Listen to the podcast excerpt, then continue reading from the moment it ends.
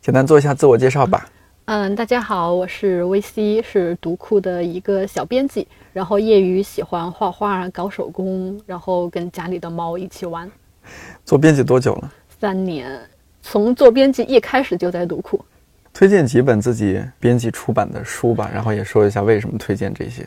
就推一下哲学系吧，因为这套书今年刚刚出完了，它一共有十本，是法国引进的，就是在法国是写给十几二十岁的年轻人看的哲学普及读物。然后我为什么推荐它，是因为它是我编辑生涯做的第一套系列书，一共有十本，而且我做它是从。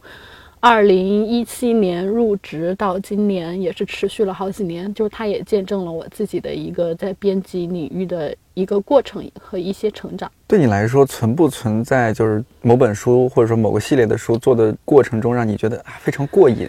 哲学系就做得很过瘾，因为它是一个非常烧脑的，就在编辑过程当中非常烧脑。在做这套书之前，其实我读哲学读的不太多，然后做这套书的时候，我自己也是补了很多东西，然后觉得挺过瘾。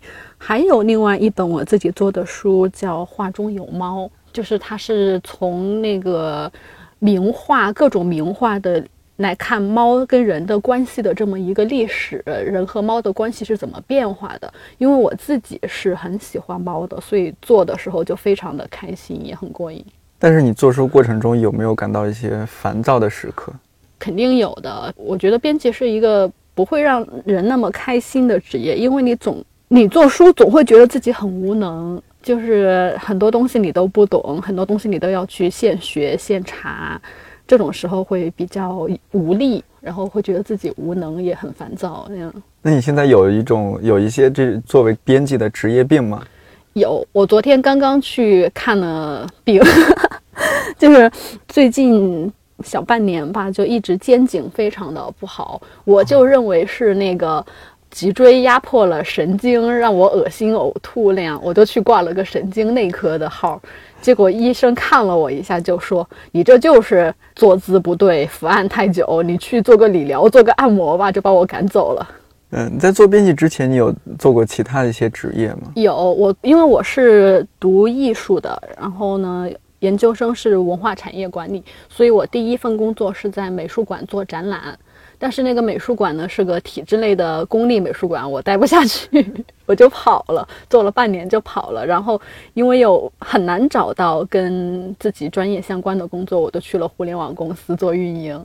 后来是机缘巧合来了读库。那做书之外的爱好，你刚刚说是有哪些来着？嗯，画画和做手工。对，画画，因为我自己是艺术学学艺术，但我不是学设计，也不是纯艺，我是学艺术史的。但是画画一直是我从小的一个爱好，就想业余画一下。还有就是做手工，就是像缝纫啊，就是做衣服啊等等。其实也有在给公司的一些线下活动做道具，就比如说我们有一套书叫《花园小象波米诺》，它的主角是一个粉红色的小象，所以就是在一些线下活动的时候，会有很多小朋友来，我就给他们做了粉红色小象的玩偶，可以跟小朋友拿着一起互动。刚刚你有说到家里的猫，可不可以介绍一下它们？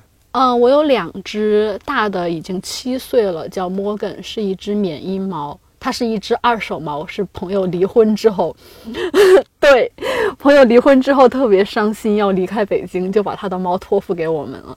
然后小猫四岁，是一只田园猫，是我们从小就养收养的。你有没有想过哪天如果不做编辑了，还会再去从事什么新的职业呢？如果不做编辑了，我估计就不想上班了吧，就是在家里东搞搞西搞搞，画画、做手工、撸猫。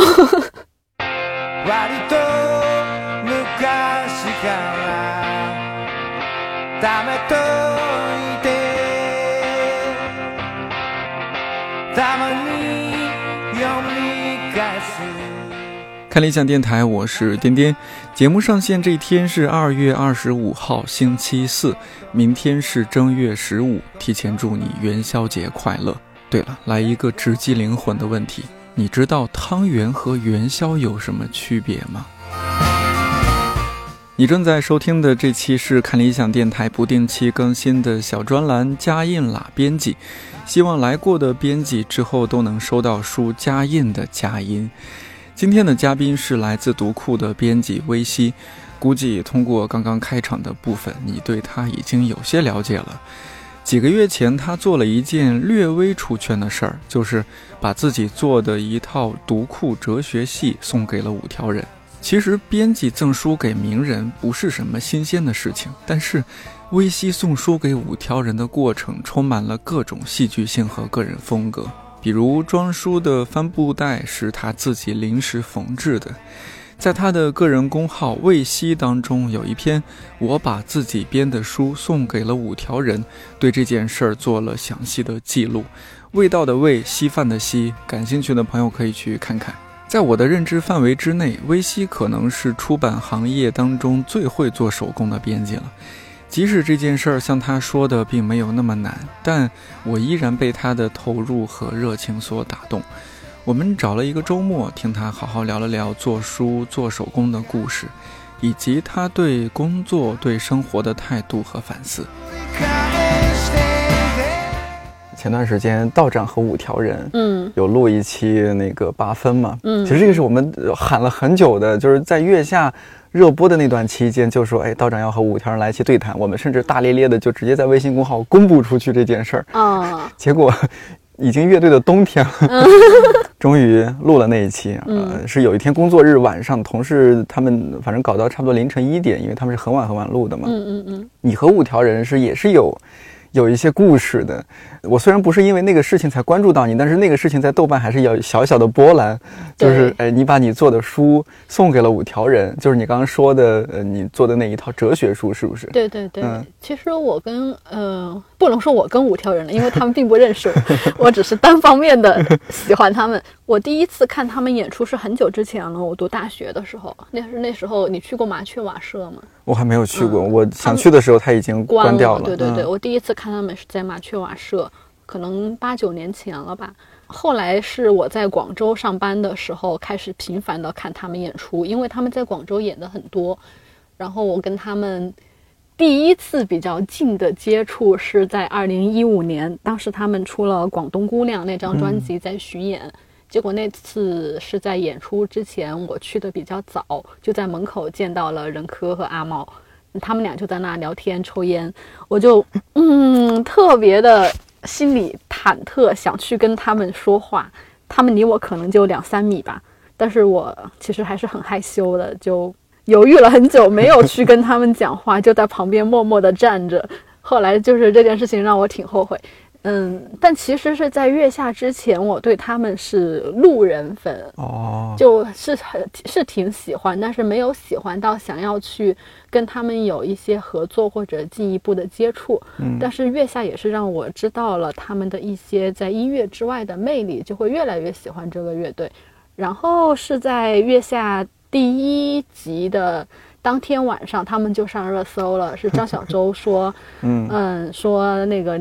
他们上热搜的时候，任科正在他家里看齐泽克，我就一拍大腿说：“哎呀，我想给他们送书，因为觉得我当时哲学系那一套的最后四本马上就要下印厂了，我就说，嗯，还挺合适的，想想看有没有机会能够送给他们。后来就有了那个十月吧，到了十月就。”有了这么一个机会，嗯，我大致其实更具体的细节，大家可以去你的豆瓣啊，或者说之后关注你的公号去关关注这件事情。你写的特别具体，嗯，反正大致就是你去豆瓣私信了乐队成员之一牛河，对对，是吧？哎，他他是一个 网瘾少年嘛，对，然后很快回复你，然后你又跑去他们。就是有机会正好看到他们什么有一个演出抽奖，抽奖，然后我就抽中了。对，你竟然抽中了，这这是天助我也，是吧？对，然后他他当时也知道你抽中，也特别惊讶。就是这个想要去现场的人说，我真的抽中了。嗯，然后你也真的去了现场，把书送给了，应该是给到他们工作人员，工作人员送进去。对对。但是呢，牛和知道你来了，又特意跑出来和你合影。对对对，是吧？是的，是的。但是他前不久已经说自己要暂时离开五条人了。哦，嗯，对。但不管怎么说。你把你的你的目的达到了，对对对，嗯，这也是追星，就很多编辑好像也会做这样的事情。本来好像就是包括五条人，包括有些乐队，好像和出版行业就是关系是很走得很近的。是的，是的，是因为其实音乐圈出书的人还不少。嗯就比如我一个朋友就是苏阳的编辑，这样子。对，哇，那个事儿应该是让你也，你好像是有追星成功的体质是吧？我记得你说，是的，就是我小时候也没有小时候啊，中学的时候，嗯，青少年时期，对对对，那时候喜欢一个球员，结果他后来就来中国打比赛，但是当时我是高二的暑假就去不了。当时我高中的时候混百度贴吧，就那时候贴吧还是非常流行，也也很多人在那上面就在贴吧里认识了一个哥哥，他就帮我拿到了签名，那是我人生第一次追星成功。你现在有还什么特别想想追的一些音乐人啊，或者是我最喜欢的音乐人之一已经去世了，就是哦那个 Nana 的 Cohen。哦，他对他去他是二零一六年去世的，对，就。前几年，嗯对对对，而且他去世的当天，我是在那个那天早上上班的时候，一上车就看到了他去世的消息，我当时心里就一沉，不行了，我今天不行了，上不了班了。然后中午就特别伤心的吃了个午饭，下午就是啊，真的不行了，我我要回家，我要我要回家哭一下。然后我就我就四点请了个假，我回家。啊，你会难过到这种程度？对他对对对影响会有那么那么大吗？挺大的，他是我大概十五六岁开始听的一个人。那，么早，而且我当时一直就是想看他的现场，因为他他很大年纪了，还在各处巡演，但是就嗯。没有来中国嘛，我就一直想以后有机会我一定要看他现场，结果就没有机会了，嗯。就真的特别特别难过。哦，嗯。我记得是不是有一次微信改版还是什么，他们用的那个背景音乐是科恩的那首呃《In My Secret Life》？我不知道哎，这个我没有印象。对，嗯好像是有这样一件事情。前几年还有一件事情很，嗯就是很巧合，当时我去新西兰玩儿，嗯就是在奥克兰的街头随意进了一家书店，然后就从书架上第一眼就看到了他当时的那个诗集，那个 Refrain，嗯，就是他去世之后出版的一本书，就是把他生前的最后的那些没有出版的诗整理出来出版的，啊，我当时就马上就买了。但现在这本书好像还他没有翻译到国内哈。好像还没有吧？嗯好像还没有看到嗯对对对，我们刚刚说到五条人，是因为其实有一个细节嘛，就是你为了去送给他们书，嗯你我看到你在文章里面有写，你现做了一个帆布袋，去装你的书，然后再拿过去。是的，是的，因为他们的 logo 不是一个红色塑塑料袋袋嘛，我当时是想用红色塑料袋去装的，嗯，但是我家里没有，我家里只有黑色的垃圾袋儿，就总不能提个垃圾袋。我是很行为艺术。对对对，然后我就想，呃，我做一个红色的包吧。对，刚好我也自己业余玩缝纫嘛，就嗯做了一个包装着去。这个在呃出版行业也也可能我们不知道，但是我在我知道的范围内，我觉得这应该是独一份了。就是好像只有你是 为了给呃喜欢的这些音乐人什么送书，然后会自己临时做一个帆布袋再去送过去。我觉得这个它太太厉害了。当时看到那个袋子，我就觉得哇，这可能只有微西才会做得出来吧。对我我玩缝纫也是今年的事儿。哦，是今年的事儿，是因为疫情期间，然后就觉得哎做点事情嘛。对，因为因为疫情我们在家办公了的半年，哦，差不多是，我有听说。然后那半年就是闷的嘛，就想做点什么。因为我当时是想，嗯，我在玩缝纫之前，我是一直特别喜欢面料，喜欢布料。哦，我从大概几年前开始就就会读一些关于面料相关的书，自己买一些布来玩儿，但当时都是手缝，嗯。但手缝的效率还是太低，而且特别累，呃，就想买个缝纫机。啊后来后来想，既然买买了缝纫机，我就去学做个衣服吧，就在那个报了一个线下的班儿，因为其实北京是有这种给成人做服装培训的，哦，这种怎么找啊？嗯，大众点评，哦，大众点评就可以搜到。对对对，嗯但是那个不是说，呃，是那种功利性质的，让你去学了嗯你就去做打板师什么的，对，它就是不蓝翔技校啊。对对对对，嗯他就是一个爱好者。那里面去学做衣服的，其实很多还是小朋友。哦，对对对，其实很厉害。一些小朋友会自己用缝纫机给自己缝小裙子。我以为是基本都是什么家庭妇女啊，不是不是，什么什么年龄的人都有。我就去报了那么一个班儿，开始给自己做一些夏天的裙子。但后来我发现，我的兴趣其实不是在做衣服上面，嗯，是在做一些其他的布艺，像是做布娃娃。嗯，刚刚说到波米诺，你做那个粉色小象，然后还有我自己做过一些，就是。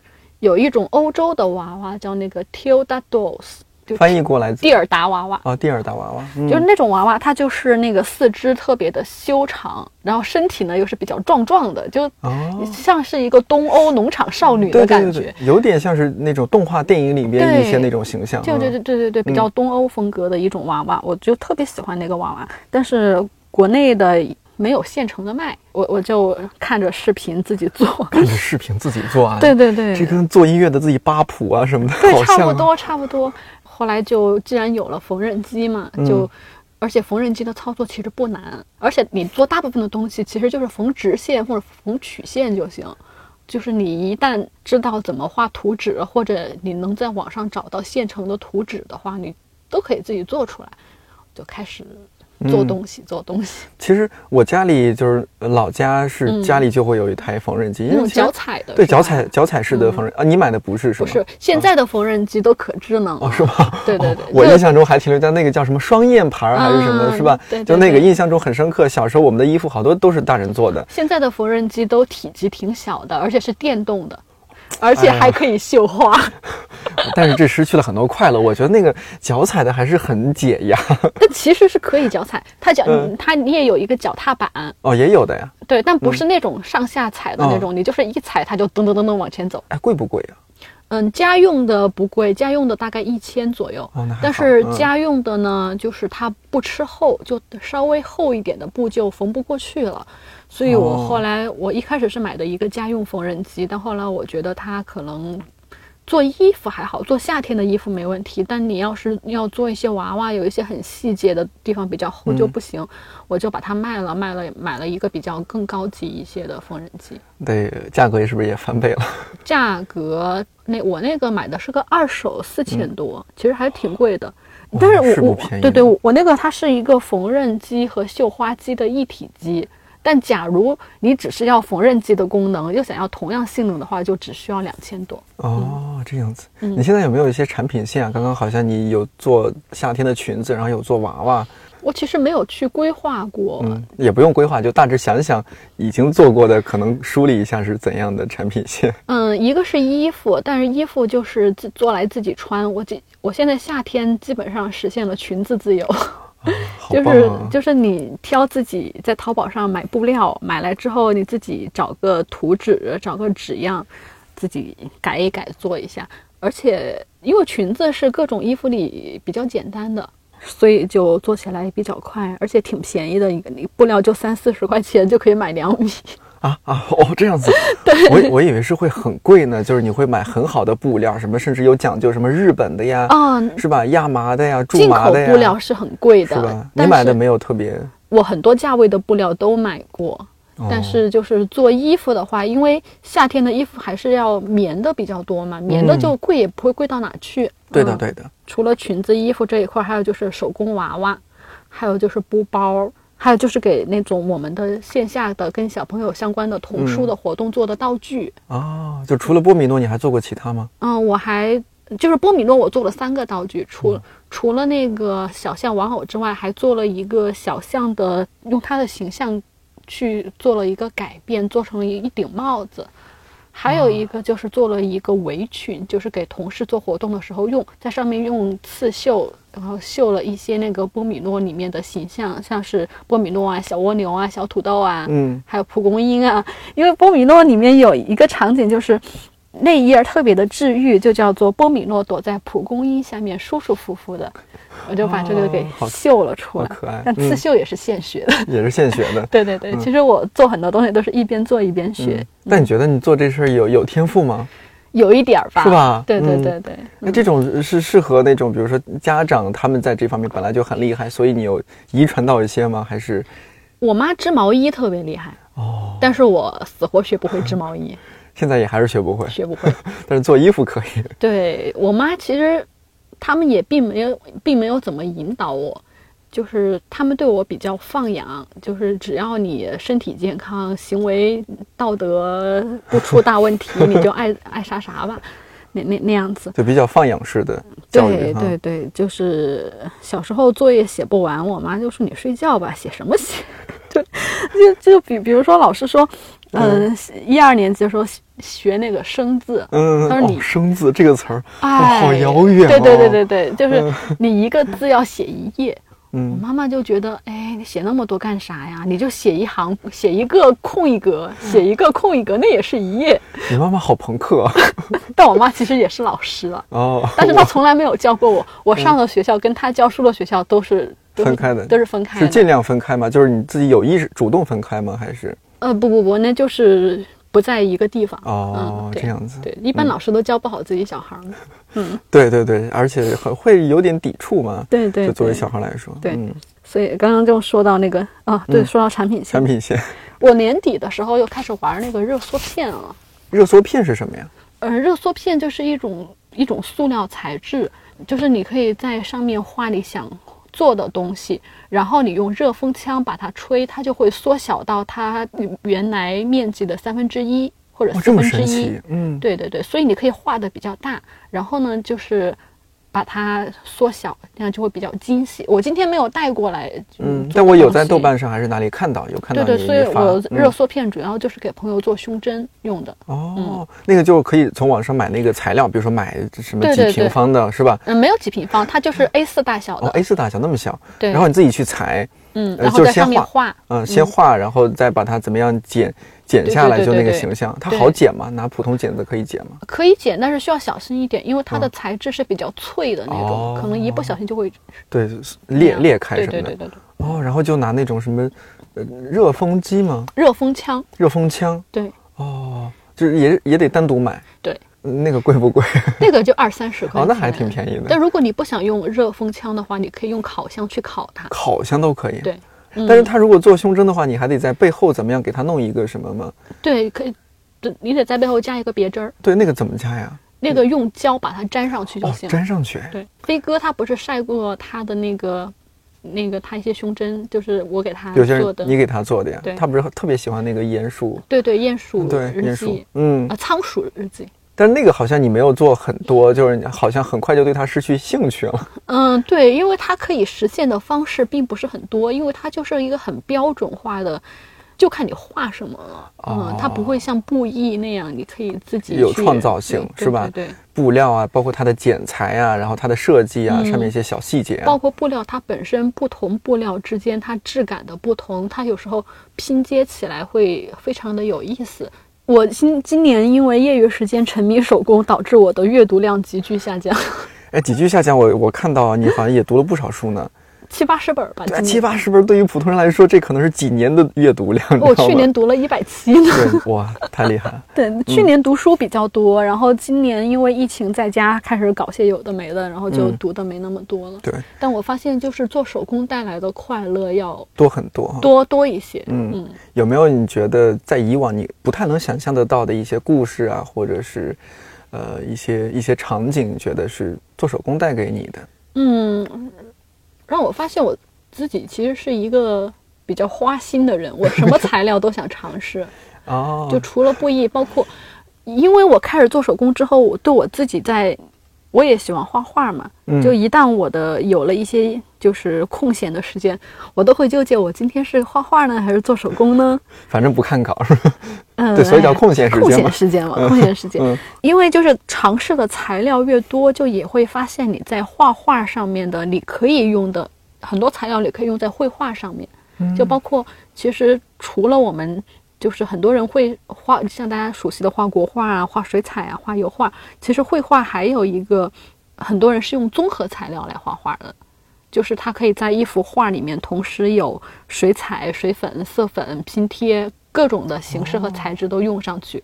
那在我开始做手工之前，我可能主要就是画水彩，但我开始做手工之后，我自己就慢慢慢慢的在尝试综合材料。就比如说一幅画，我的背景用水彩，嗯然后我的某个细节用拼贴，那拼贴你可以是自己去用纸张来做拼拼贴，你也可以用布料去做拼贴。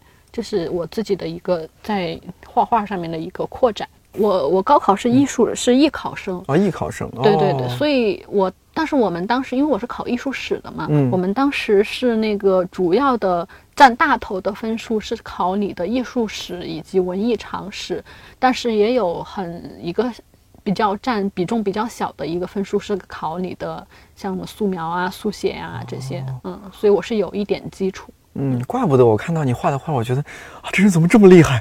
做手工也这么厉害，画画一出手就这么厉害。没有没有，为什么要做编辑呢？请你不要做编辑了好吗？浪费人才。啊，这个六哥听到可能会，六哥不会听的。我也觉得六哥不会听，不会听不会听，没关系，我们可以尽情放飞一下。嗯嗯嗯，其实。新认识了一些人吧，因为做手工，对对，就认识了一些做各种各样的东西的人，有做玻璃的，有做陶瓷的，嗯，然后有搞毛毡的，哦，哎，就感觉大家都是发现，就是国内手工的这个群体，就是还。挺蓬勃的是吗？对，挺蓬勃。我开始做手工，还对我的工作有一个方向上的影响。哦，是吗？对对对，其实就是我刚我开始搞手工之后，就会关注到国内外的一些那种。嗯，绘本画家或者绘本作家，他们有些是画的，有些是嗯用其他的材料来做绘本，就包括读库出的一些书里一些绘本，其实也不是画的，有些是拼贴的，嗯，对，也还有一些是就是我说的综合材料做出来的，对，然后只是把它们做成了绘本的形式，嗯，因为我开始关注这些国内外的做这些绘本的插画的艺术家，所以我也会想。发现了国内的一些我觉得有潜力的做这一块的作者，嗯，对，就以前你可能，你当然读库有做这些书，你也知道，但是它在你这儿好像是一种相对说无感或者无效的一种状态，只是知道而已。但是现在你看到他，可能就会马上知道这是怎么回事儿，嗯嗯，然后你就会想到后面的一些事情。对，以以前我看一一些那个绘本的话。我就又觉得画面特别好，故事特别好，怎么怎么样？但我现在看到他的画面，我会关注的，信息更多，我会知道他是用什么材料，怎么做出来的。国内的还挺多的那种，呃，艺术家或者插画师在创作自己的绘本，但是出版的不多。而且就是，其实对那些年轻的艺术家来说，他们的很多作品其实。我觉得可能还暂时达不到一个可以出版的标准，嗯，但是你是可以去做编辑的话，可以，你可以和他们建立联系，对，然后给他们一些建议，陪伴他们成长那样子，嗯，等到他们能够成为一个合合格的作者的时候，再哎，对对对，就可以一直就是去长久的关注这个圈子。其实读库也。在慢慢的想做原创的绘本嘛，我们今年已经出了一本，但只有那一本，以后可能也会有机会也会做吧。叫什么名字啊？原创绘本？那一本叫《困》，就是犯困、犯困的困。对，你说的原创绘本就是指是指说国内的我们自己的国内的插画师，嗯，绘本作者就不是国外引进的，不是引进版的。对，之前你们主要做引进嘛，包括波米诺也是因为听杨乐给我介绍，我才知道哦，这么可爱的一个 IP 啊，或者是形象。我们上次聊的时候，你有说过你之前是撰稿人嘛？但是觉得撰稿人活不下去，所以说觉得找份工作吧，就到了读库。我是那个从广州到北京之后没多久，我就确诊了抑郁症，然后那段时间就是严重到无法工作，就在家家里蹲了一年多。那一年多就是，嗯，说是撰稿人，其实我接的工作并不是很多。所以还是算一个家里蹲吧。就是，假如我我要那种特别努力的去接稿子、写东西的话，收入应该也还可以。但我那段时间就是身体状态也不是很允许。嗯。后来慢慢就恢复的好了一些之后，就去读库上班了。但是怎么会呃，就是想到去赌库？因为不是在北京出版机构还挺多的。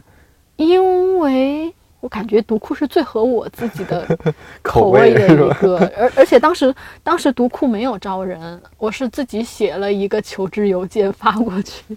我很好奇你的求职邮件会写些什么内容？我 都忘了，我都忘了。就是我我觉得可能六哥愿意给我面试机会，主要是因为那里面我附上的自己的几篇文章嘛，因为那嗯，就是可能。写的还可以吧，我觉得。你在清华的时候不是有做那种记者吗？然后也当时你你是一个音乐爱好者，采访了很多音乐人啊，嗯嗯嗯然后包括你在学校，我看到有做独立杂志，啊，这些你都看了。呃，你你这还是有摆摊儿的历史的嘛？对对对，那是在音乐节摆摊儿。嗯那个大学在草莓音乐节摆摊儿，而且那个特别的黑黑心商人，就是我们就是去做了一些印了一些乐队自己设计了一些图案跟那个乐队文化相关的，然后拿去印印在衣服上就卖。音乐节有三天，第一天卖一百，没有没有几个人买；第二天卖。七十买的人比较多了，后来快收摊儿的时候卖五十，50然后就全部抢光了。其实一件衣服的成本不到十块。啊，哎，摆摊儿嘛，就是 摆个快乐，然后哎，对对大家也是买买的就是一个氛围和情绪嘛，这对对无所谓的。嗯，你觉得你从重庆然后来到北京读书嘛，因为是完全不一样的两个城市，你会觉得对你性格上各方面的影响会很大吗？有影响的，就是，但其实我性格也不是那种刻大家刻板印象里的重庆妹子，我就是大家刻板印象里的重庆女孩，可能就是比较火爆，对，比较辣，比较嗯。辣的那种。嗯我是比较，我性格就不是那种那那那种，我是比较温和一点，然后跟人说话也不会那么急。但是我来北京之后，一个是我脱离了以前的那个语言环境，因为嗯我觉得从语言的特点上看，重庆话就是很急速、很急迫的。爪子嘛，对对对对对。然后我嗯，我开始就进入一个普通话的语言环境之后，我觉得我的人格会会有两个人格，就重庆话人格和普通话人格。是是，对对对嗯再加上那个在北京，我现在其实在北就是离开重庆已经十二年了，所以就没身上没有太多重庆人的影子了，而且我觉得自己也是一个没有什么家乡感的人。啊，为什么会？你在重庆起码待到十八、十九岁对吧？对对，但是因为我好像对哪里都没有特别留恋，而而不是一个特别恋家的人，对不是一个特别安土重迁的人。对对对，然后风象星座嘛，从小就从小就想着怎么脱离父母的管制。哎，哎这一点我们所以我我高中我高中就没在家住了。高中就就相当于是呃那种住宿对对对对对。哦，然后我爸妈也习惯了我不在身边，我就想我在、嗯我现在觉得是你把我扔到哪个地方，我基本上都能活下来。都马上可以自然生长起来，对对，落地生根，嗯应该是可以的。嗯我包括我我自己长期待过的城市就有重庆、北京、嗯香港、深圳、广州。对对，嗯嗯，香港是待了一年是吧？对对，广州嗯广州是两年多，嗯快三年；深圳是有小半年那样子。读库的几个就是我认识的虽然不多，但是认识的这几位编辑朋友，我就嗯觉得都是性格非常的很特别，然后你就觉得啊，编辑怎么是这个样子？但我觉得，哦，正因为他是这个样子，所以才能好像能成为一个好的编辑。你你的种种的爱好啊，什么，包括你那会儿也说到你，因为你关注到你你做手工啊什么，才会关注到一些原创的绘本作者啊、创作者什么的，好像这些都和哎工作有一种相互交流的感觉，相互补其实充。其实六哥也一直说，编辑是没有下班时间的，因为你的可能，你生活里遇到的一切的东西，都可能最后跟你的工作产生关联。一切皆选题，对对万物皆选题，万物皆选题是吧？对对对我自己也是这种状态，嗯但是其实嗯我我很享受。嗯，你你你的状态怎么样？你觉得有很享受吗？就是觉得哎呀，工作和生活都分不开，我没有觉得这个这样有什么不好。是吧？对，我觉得嗯还挺自然的，就是这种状态啊。我们前几天就是开公司的全体会议，然后嗯有有一些老同事分享，就是他嗯可能在行业已经待了十多年的，嗯也是说他当时说工作约等于生活，就是说这个行业，嗯他说这个行业就是这样的，你你如果是也能够享受享受这种状态，你会能够感受到这种这种工作和生活分不开的状态带给你的快乐。嗯，如果你觉得不快乐，那可可能你不适合这个行业。对对对对对，，你在你觉得在读库这三年了是吧？嗯。你的收获啊什么，有有一些什么不一样的收获可以聊一下吗？因为跟着六哥，我觉得六哥是一个，他有很多他的一些价值观体系啊，一些做事的方法，应该、嗯，应该会对公司的同事长期就逐渐六化。对对对，我觉得我我自己最大的一个 一个改变是，我认识到我是一个还挺擅长社交的人。以前不觉得吗？以前不觉得，因为其实我的性格是内向的，但是嗯内向的人也可以擅长社交，这是我做编辑以来的一个体会。就像飞哥，他经常说，他觉得我认识很多人，如果要想要去联系谁谁谁，我总能找到人。嗯，我我我说其实没有，我微信我只有四五百个联系人。哦，那很少呀。对，然后六，然后飞哥就说你看起来像有五千个联系人的人，但是我会发现我为什么总能找到想要找到的人，是因为我跟他们建立关系，开始打交道就不是功利的目的，就不是把对方当当成工具人，把他备注个叉叉公司叉叉叉这种。一开始我们的。认识应该就是出于一些其他的，像是什么线下活动啊、读书会啊、读书群啊，或者做手工啊、画画啊这些渠道认识的，还有一些是同学，就这么认识。嗯，但后来我发现总能跟他们产生工作上的联系，哦，就是可能这也是工作跟生活就混在一起的一个一个结果。哎，我特别认可你一点，就是因为在北京，大家很容易把你新认识的人当做一个人脉，对对对，是吧？一个通讯录里面值得炫耀的，或者说是，哎，以后总觉得哎可以帮得到的这那的，就是你嗯。目的，我总觉得是不单纯的，对对，这也导致我，哎，我都两年没有发朋友圈，对我有一点啊，谢谢。就是我我的心态会有一些改变，从刚来北京时候特别 social 的一个人，嗯，呃，然后变成一个特别 想把自己变成隐形人的一个人。啊，我。一直都不是 social 的人，但是就是那种人多的社社交场合，我其实我到现在其实还是有点恐惧。哦，我也很抗拒。但但是嗯我会很、就是很享受类似于我们现在这种两三个人的这种嗯小范、小范围的谈话，就包括就是我总是认识一些奇怪的人，后来发现，哎。你居然是做这个的，或者说，哎，也许我们你可以来给我们写个稿啊，或者我们我们可以一起做个什么事情，就总是到认识了一段时间之后，才发现我们可以产生工作的观念。包括我我我昨天还在豆瓣发了一个状态，是一个奇遇，就是我在一个读书群里。跟一个姐姐聊了几个月之后，发现哎她是我小时候看的一本杂志的编辑，漫游你看吗？漫画。我我知道这部、嗯这这部这个杂志，但是我我好像只看过两三本吧。我小时嗯候每期都看，哇，然后后来我发现他是他以前就是我看漫游的那个年纪，他在漫游做编辑，那时候就是什么漫游啊、二十四格啊，什么是不是嗯，都是？还有那什么少年漫画呀、对对对对嗯，那时候国漫还挺发达的，嗯，你觉得读库同事对你影响大吗？大就是进了读库之后，我才发现同事也可以做朋友。哎，以前你不觉得同事可以做朋友吗？以前可能会稍微的避开一点，就是想要嗯分、分得比较清楚。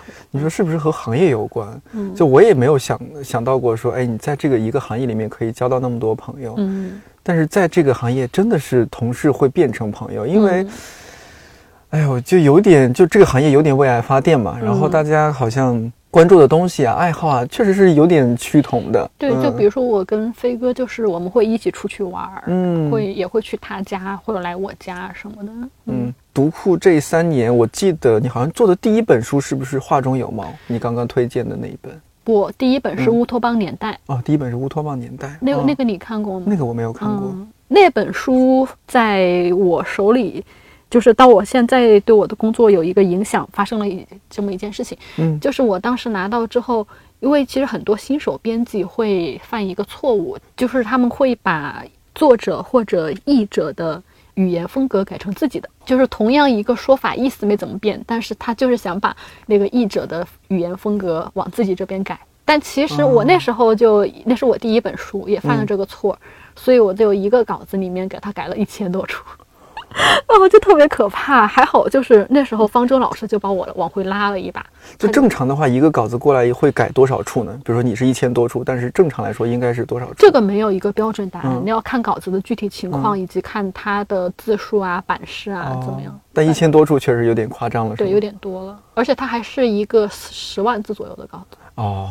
方舟老师是怎怎么样的一个反应呢？他 觉得说招错人了，嗯，也倒也没有，因为这个确确实很多新手编辑都会这都会这样都会这样。哦他就及时的给我，他当时说了一句话，他说我要往我要把你往回拉一把。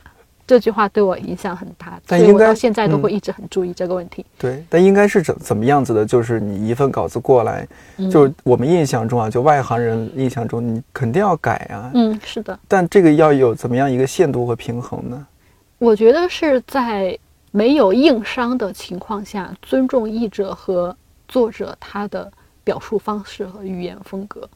但是你肯定是有硬伤，你就要改。而且我觉得，我现在是觉得我的精力应该更多的去放在那些，呃，逻辑关系的梳理以及那种事实的核查上面。就我我举一个我编一个稿子的细节，嗯就是那个稿子呢是写那个作者写的是他回忆一位翻译家，他写到了他在二零零几年跟那个翻译家约在了哪个咖啡馆见面。那个咖啡馆呢，好像是二零零十几年前的一个咖啡馆，我就得去查那个咖啡馆它叫啥。那个咖啡馆它它写的是叫 Red Dot，Red Dot 不是一个点，不是不是不是 red dot 是 red dot，这就不是一个单词，就没有这个词。哦我当时就觉得这嗯个很奇怪，为什么一个咖啡馆会叫这个名字？于是我就去查，然后在一个十几年前的网页上查到了这个咖啡馆，就是这个作者拼错了，就是 red 嗯。Dot、红点，哦，真的是红点哦，真的是红点，他拼错了，所以这种东西就得查出来。所以我觉得精力更多是会放在于这样的，包括就是你去核查事实有没有错，事实时间有没有错，然后前嗯后的逻辑关系有没有梳理清楚，而不是去纠结在语言风格上面。你刚刚说的就是一个很重要的方面，就是不干扰他作品的嗯已经呈现出来的效果，而是去把他的一一些硬伤嗯去摘出来，去嗯修正它。嗯你觉得还怎么样？就是一一本书，你毕竟你是编辑，你怎么样能够体现你的能力、功力方面？我觉得我现在在还没资格来 想这个，因为我是我才做了三年。对对对，但是我觉得好编辑肯定有一个也是我以前做的不好，现在在意识到的就是嗯一定要跟译者或者作者长期保持沟通。我以前就沟通不太多，因为那时候也比较抗拒那种跟不熟悉的人打交道。现在会不会？现在是特别愿意去跟他们聊天儿。嗯，你会聊什么呢？就是不一定非得聊工作，不对，不一。定非得聊工作，哦就是跟他们保持一个长期的联系。你可以说我我跟他们保持联系是因为工作需要，但嗯同时这不影响我们可以聊一些生活的内容，可以嗯我们可以聊一些自己的生活体验，对个人分享一些化的东西。你觉得这个对你工作的帮助是什么呢？是让双方的这种合作状态更好？是建立信任。哦就一旦有了信任之后，很多事情沟通起来会更顺畅。就假如你对他的改动他不是很满意的话，如果你们没有建立起信任，他可能就炸了，然后怎样怎样。如果你们已经有这种信任这种前提在，可能就会有一个更友好的沟通，怎么样去解决这个事情。对。嗯。嗯，就是有一种说法啊，就是说，其实，在出版这个行业，嗯。难的不是做书，难的是人。对对对，其实这嗯是一个相当的，就是跟很多人觉得编辑就是一个埋头看稿、对。躲在书堆里，其实不是，编辑需要大量的跟人打交道，而且这种打交道的能力要求非常高。六个会有在这方面给你们一些建议？有，嗯，他他会对我们说，他希望我们的工作是三三制，就是怎么分？嗯，就是三分之一的时间用来编稿、嗯看稿，三分之一的时间用来学习，还有三分之一的时间用来交朋友，就是他的三三制。嗯，就你觉得是很认可的吗？编稿的时间，我觉得不止三分之一。对对，但嗯是学习和交朋友这个，我觉得是有有很嗯很必要、很有重要、很很重要。你会很刻意的去去做一些什么 social 的呀，不或者是会不会也不会，可能也还是自然而然的吧。就是你刚刚说的那些状态啊嗯什么的。嗯嗯现在已经做了大约有多少本书了？在这三年？嗯，我做的书不太多，因为我我因为文字量都比较大，哦所以审教加编辑加起来可能有六十本儿。六十本，那也不少了呀。但是那个有些是我审校的，不是责编。我责编的嗯大概有三十本吧，大概是一年一年十本嘛，一嗯年那个八九本的样子。这个对于一个就编辑来说，它已经不是一个特别特别大的数字，是吗？就是它这个量没有做很多。算特别大。嗯哦，有厉害的编辑，他一年可以就作为责编来说，他可以做多少本书啊？而且还保证质量。那我就就拿读库的读库的同事来说，读库的同事有杨乐就做的特别多，哦，嗯那可能因为他做绘本吧，那字也不多。那当然，他做的本 但是本数但是杨乐真的是一个快手，他嗯。就是看稿又快又好。杨乐给呃就反正因为杨乐和飞哥都是上过节目的嘛，你说起来大家也不会有陌生感了。嗯，杨乐对你有什么一些潜移默化的影响，或者是什么蛮蛮打动你的点吗？杨乐就是他让我看到一个中文系人的素养吧。对对对，哦，对，因为我自己，我我自己是不是学中文，也不是学语言，也不是学编辑出版。其实我们公司的编辑就没有学学编辑出版的，嗯 各种背景的都有，所以就还有就是他的性格真的很影响我。他他是那种小太阳一样的人，就会那种温暖到周围的人，照耀到周围的人。嗯那工作上呢？有工作上可能你们因为做的是不同方向的书，可能不太会有。工作上嗯我们俩的合作不算特别多，嗯，嗯对，嗯，这三年你觉得做的书，我们刚刚可能只是点了一下，嗯你有愿意好好聊一下某一本书或者某系列书的一个做的一个过程吗？每一本书做的时候都有一些话想说，但嗯做完之后就不是那么想说了，就让读者自己去。就已经累了。对，然后我会，但是我也会去看豆瓣上看他们的评论，有有有时候我看读者的评论会觉得，啊、做的还可以。有有时候会看到他们挑出来的错啊，或者一些建议，我就会觉得，嗯，可以有再有一些改进那样子。嗯，民间的叛逆那本书，你有参与吗？我那个我没有，但是那本书我是看了他的第二版，就二零零九年我就买了，就是嗯杨师傅做的那一版。对对对，但那本书我进读库的时候已经快做出来了，所以我就没有参与。嗯，但是你也应该很开心，因为对对这对那本书好像对你影响特别大哈。是我高考完了之后买了两本书，一个是来自民间的叛逆，一个是张铁志的《声音与愤怒》。啊，摇滚乐能改变世界吗？对对对，他 的副标那时候对一个十八岁的人来说还是挺有影响力的。对对对，那你在清华是算算异类吗？嗯，算是吗？对。就清华本来你觉得它是一个是不是相对乖一些的整体？对对对理工它更偏理工吗？院的嘛，美院的学生还嗯，像我这种的人还其实还不少，但是放嗯在清华总体的环境里，美院就是个异类。对对对，对对有一点格格不入的对？对对，嗯而且我其实我大一大二两年都没怎么学习，然后都是在到处看摇滚演看看演出。就因为那本书的影响是吗？嗯，没有那个音乐是十十从四五小就十十四嗯五岁十五六岁开始接触摇滚乐，开始就一直喜欢。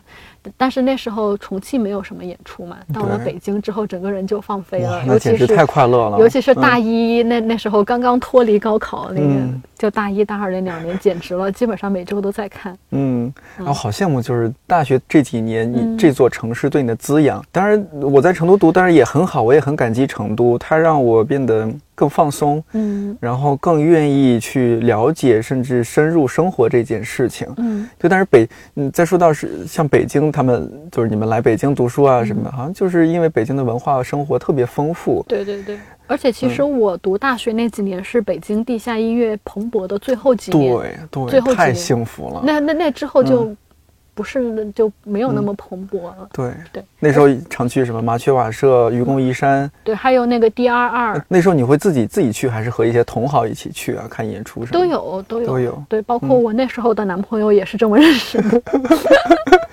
嗯，就是一起做独立杂志嘛。嗯，对嗯哦，这是这样的一个故事。嗯对对对，包括他他还跟我借来自民间的叛逆什么的，然后那时候就是。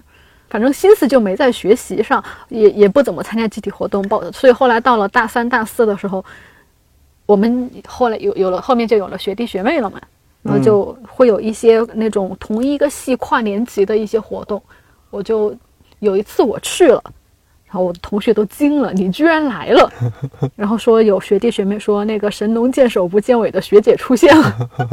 啊，你总在外边把摇摇晃荡嘛，是吧？对我，我除了上课，我我还是不逃课的，课我不逃，还是挺乖的，上课挺认真的。但是除了上课，我都在外边玩儿。这叫什么？我有点忘了，那叫学分基点吗？还是什么？那些怎么样啊？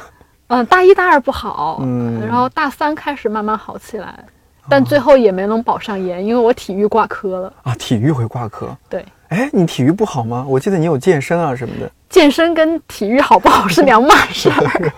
体育你要，嗯，就是而且清华清华是那种。别的学校女生跑八百，男生跑一千五，我们嗯是女生跑一千五，男生跑三千。清华是很注重体育的一个学对校，是吧？对我记得清华还有晨跑团啊什么种种的。对呀、嗯然后我的体育就挂科了，也然后我们是挂科就不能保研。哎呀你这个不应该。你作为一个重庆人，从小爬坡长大的孩子，你应该这个脚力啊、腿力应该是很可以才对。不行，不行，就是。哎，所以后来就去香港读研了嘛，因为学校的没保上。嗯，你觉得香港读研的那一年，因为很多人，我不知道这算不算一种误解，或者说确实有这种情况存在。嗯，大家觉得去香港读研也就一年啊，就是一种镀金，一种只是为了找工作有一个学历上的一些优势啊什么的。你觉得那一年对你来说影响大？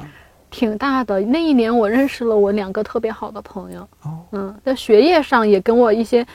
思考方式上的启发，包括我在给读库投简历的时候，我的其中一篇文章就是我那时候的一个课程论文改的。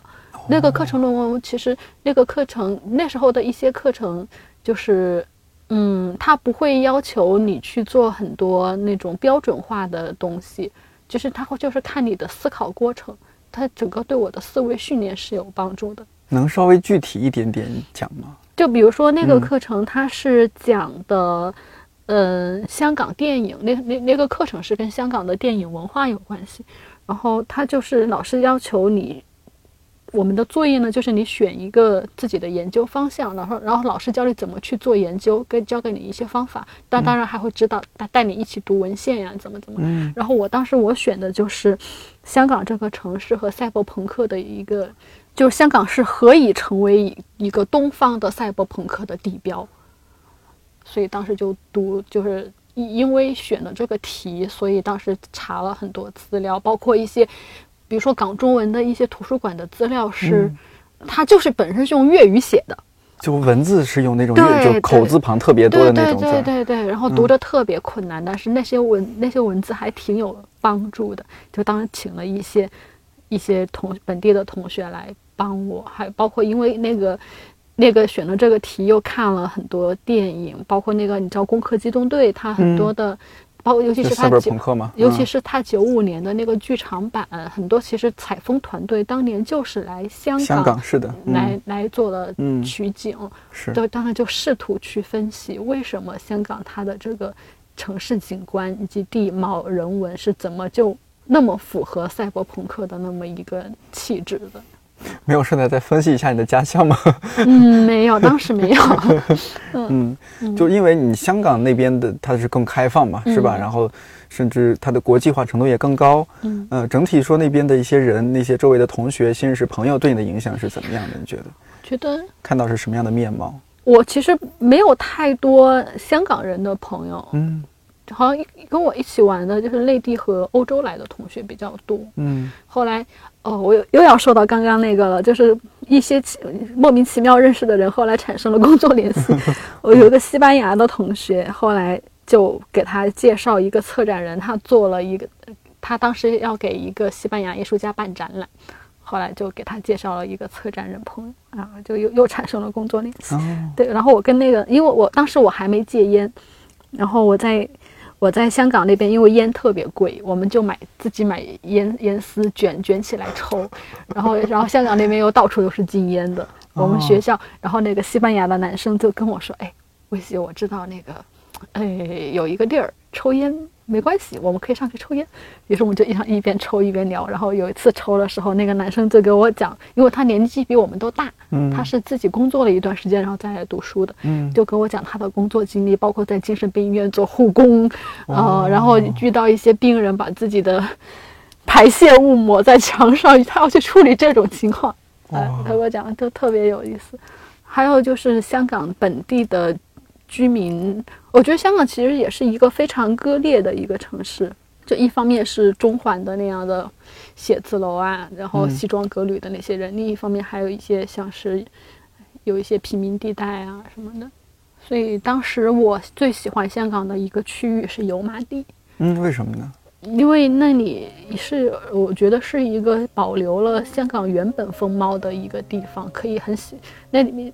而且那里有百老汇电影中心，还有我很特别喜欢的那个一一家文具店叫中南广场，还有那个库布里克书店，还有一些小学校，你能看到，我觉得是个文化氛围比较浓厚的一个地方。而且那里有我特别喜欢的一家茶餐厅，你你觉得现在就是你看刚刚聊了这么多经历，你到现在做了编辑，你现在是一种比较享受它的状态吗？做编辑？其实有时候也会有懈怠，也会有倦怠，但是慢慢慢慢的就是一阵儿一阵儿的，但总体来说都还挺好的。嗯，那这三年时间，你你会对编辑的认识会有一些变化吗？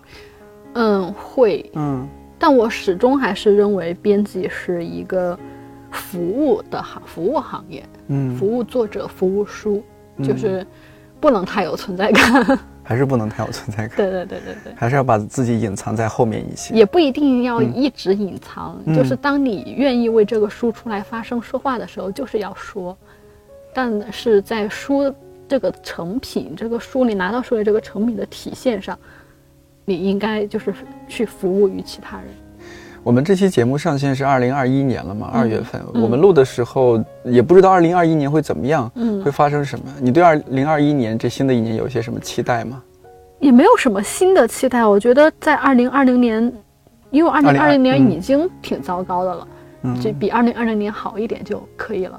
然后我自己的生活这一块儿的话，就继续看稿子、做书、画画、做手工、撸猫，就延续以前的生活吧。就我对现在生活还挺满意的。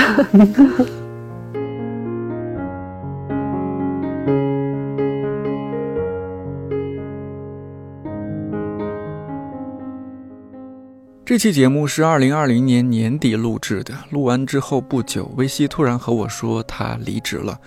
因为他的颈椎问题变得非常严重，已经压迫到神经了，需要做牵引和理疗。他索性离职，成为一名自由职业者。最近他也没闲着，休息了一阵子之后，开始每天画画、做拼贴、做缝纫。而且因为在读库做童书的经历，他对绘本产生了极大的兴趣，逐渐萌生了创作绘本的念头。现在也在一步一步往前走。祝福维系。We just trying to catch a good time, even if it takes all night. 二零二一年的每一期看理想电台都会送出至少一份神秘礼物，参与方式非常简单，就是在看理想 APP 的当期节目中留言，我们会根据留言内容和质量选出获奖听友。在这儿揭晓一下，上一期的礼物是飞行家套餐。包含作者双雪涛签名版《飞行家》一本，以及在看理想更新的《飞行家》有声书兑换卡一张。恭喜获奖的朋友！有台拿衣服咖啡馆前阵子上线了一期雪涛老师和雷佳音的对谈，大家也可以去听听看。每逢佳节倍思亲，本期的礼物和乡愁有关，具体是什么，下期揭晓。对了，总在评论区看到有人说想来看理想工作，正好我们最近在招人，而且岗位很多，具体可以去看看二月二十一号看理想的公号推送，我也会把投递简历的邮箱放在这期节目的文稿区。今年我们会继续策划制作不少好节目，欢迎入坑一起做同事。看理想电台，我是颠颠，祝你早安、午安、晚安。我们下周四再见。Way down here, we all got that southern draw. We take our time when we talk, hey y'all. Yeah, it don't take much for us to have it all. That's right. Something about a night is clear, makes your problems disappear. So we just gonna stay right here and let the world go by We just trying to catch a good time, even if it takes all night.